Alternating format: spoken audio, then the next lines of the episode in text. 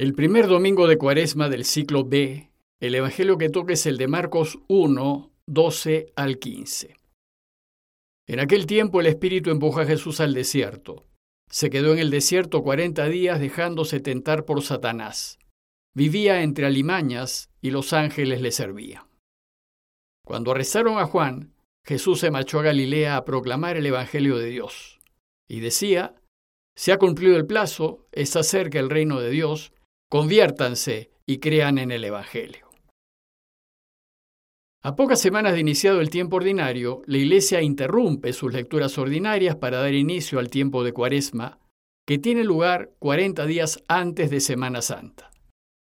La Pascua siempre cae el domingo que sigue a la primera luna llena del equinoccio de marzo, y son 40 días desde el miércoles de ceniza hasta el sábado de gloria, descontando los domingos, pues en domingos de cuaresma no se ayuna. Bueno, pues hoy celebramos el primer domingo de preparación para la Semana Santa. En los cuatro días previos, desde el miércoles de ceniza, hemos sido invitados a prepararnos, orando, meditando y reflexionando, practicando el ayuno y la penitencia, que son el entrenamiento del atleta espiritual, y dando limosna y compartiendo lo que tenemos con los que no tienen. Pues como dice el Señor, se es más feliz dando que recibiendo.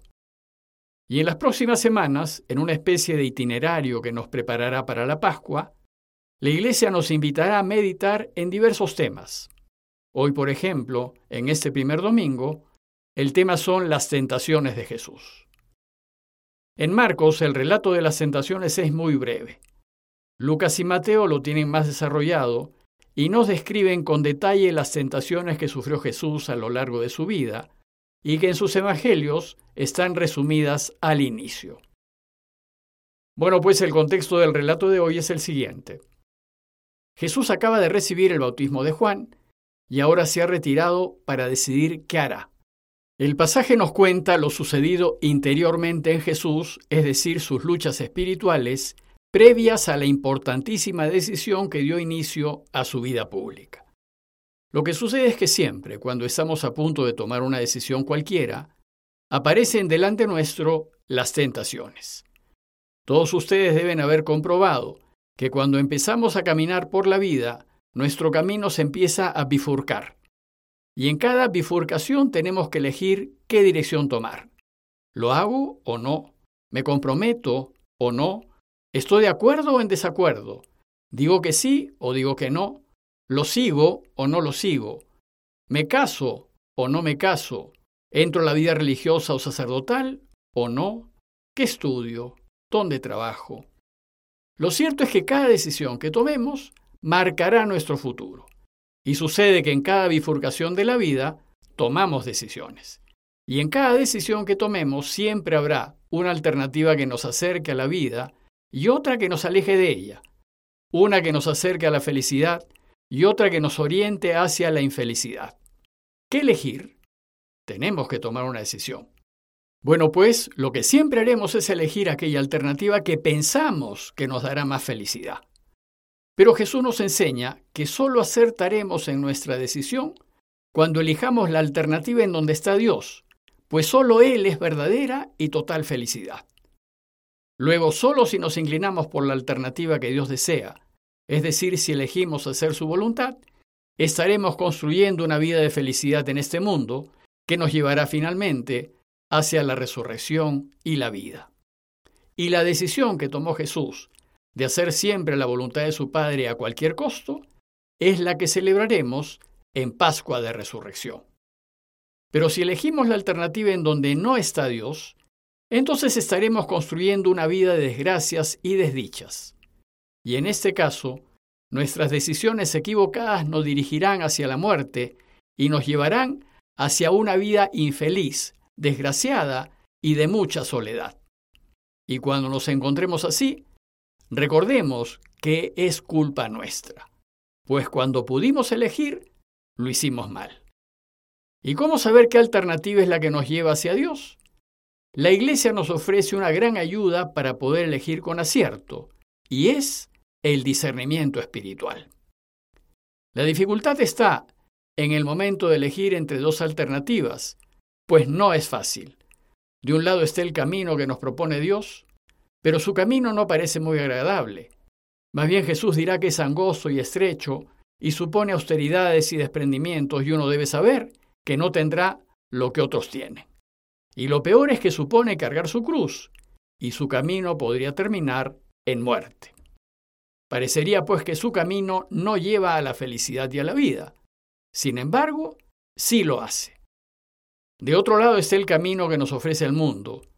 Este camino del mundo se ve más bien agradable y atractivo. Es ancho, llano, fácil, cómodo y lleno de bienes, honores y poder. Es el camino de la buena vida y de pasarla bien. Pero es un callejón sin salida. Y en realidad no lleva ni a la felicidad ni a la vida, sino más bien a todo lo contrario. Lo que sucede es que el mundo tiene buen marketing y nos hará creer que su camino es el que nos hará felices, pues nos mete en la cabeza que si acumulamos y tenemos muchos bienes, si somos famosos y si tenemos el poder y el control, seremos verdaderamente felices. Y entonces, engañados por esos valores de aparente felicidad, corremos por la vida como caballos desbocados a tomar decisiones que nos hagan poseer todo lo que podamos, nos hagamos conocidos, famosos e importantes a como de lugar, y adquiramos todo el poder y la autoridad posible. El problema es que para lograr esto, por lo general, vamos a engañar, a traicionar, a ser injustos, a abusar y a pisar y a aprovecharnos de los demás. Y al final, probablemente tengamos lo que hemos buscado, en dinero, fama y poder, pero perderemos lo más importante, no tendremos paz, no seremos queridos y no seremos felices. Tenemos que tomar conciencia que nuestra felicidad depende de nuestras decisiones. Si elegimos el camino de Jesús, que es angosto y estrecho, tal vez no tengamos abundancia y no seamos famosos, aunque puede ser que sí, pero seremos felices. Sin embargo, si elegimos el camino del mundo, que es ancho y fácil, tendremos una vida cómoda, abundante y segura, pero llena de insatisfacciones, desilusiones y soledades. Ahora bien, en la vida de toda persona, las tentaciones son parte del camino y consiste en aquellas atracciones que sentimos al considerar la alternativa contraria a Dios.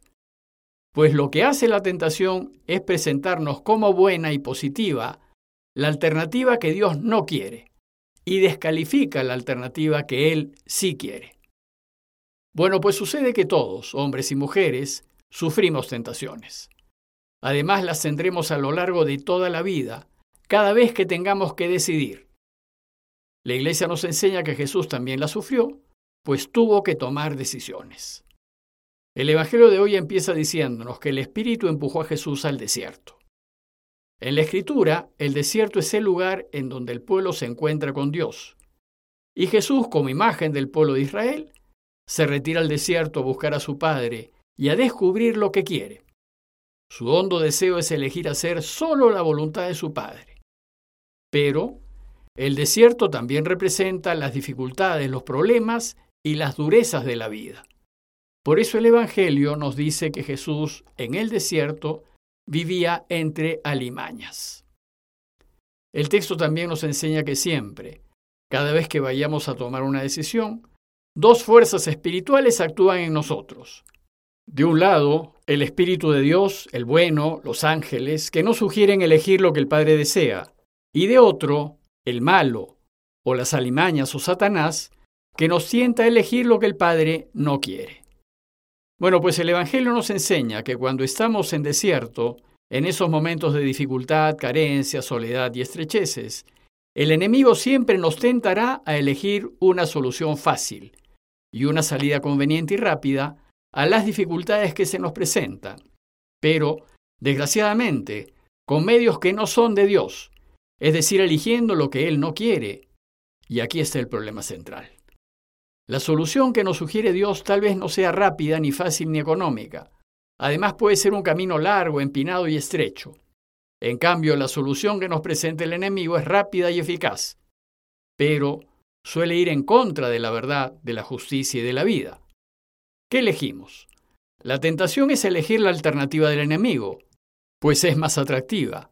Pero si elegimos el camino fácil y rápido, solucionando nuestros asuntos por medio de mentiras, engaños y coimas, tal vez podamos tener un respiro a corto plazo. Sin embargo, será una solución momentánea y no alcanzaremos la paz ni la felicidad. En cambio, si elegimos la solución que nos sugiere Dios, el camino no será fácil, pero sus ángeles nos cuidarán y finalmente llegaremos a una solución que nos dará paz y felicidad. El texto concluye mostrándonos la decisión que tomó Jesús. Dice el texto que cuando arrestaron a Juan, Jesús se marchó a Galilea a proclamar el Evangelio de Dios. Y decía, se ha cumplido el plazo, está cerca el reino de Dios, conviértanse y crean en el Evangelio. Su decisión fue anunciar el reinado de Dios aunque no tenga ni dónde reclinar la cabeza. Y, luego del arresto de Juan, puso manos a la obra sabiendo que por elegir hacer la voluntad del Padre, le podría suceder a él lo que le sucedió a Juan. En conclusión, recordemos que a la hora de tomar una decisión, el enemigo siempre va a tentarnos a elegir su camino, haciéndonos creer que de esa manera seremos felices. Pero el pasaje nos enseña que debemos elegir como eligió Jesús, y debemos hacerlo aunque parezca largo, difícil y peligroso, pues solo su camino nos hará verdaderamente felices y alcanzaremos la vida, sus ángeles nos custodiarán y Él nos dará por añadidura todo lo que nosotros y los nuestros necesitamos para vivir. Pidámosle pues a Dios que en cada decisión que tomemos elijamos el camino correcto, aunque ello nos traiga dificultades, con la certeza de saber que nos quiere, que nos acompañará siempre y que siempre nos dará lo necesario para vivir. Compañía de Jesús, Jesuitas, Perú.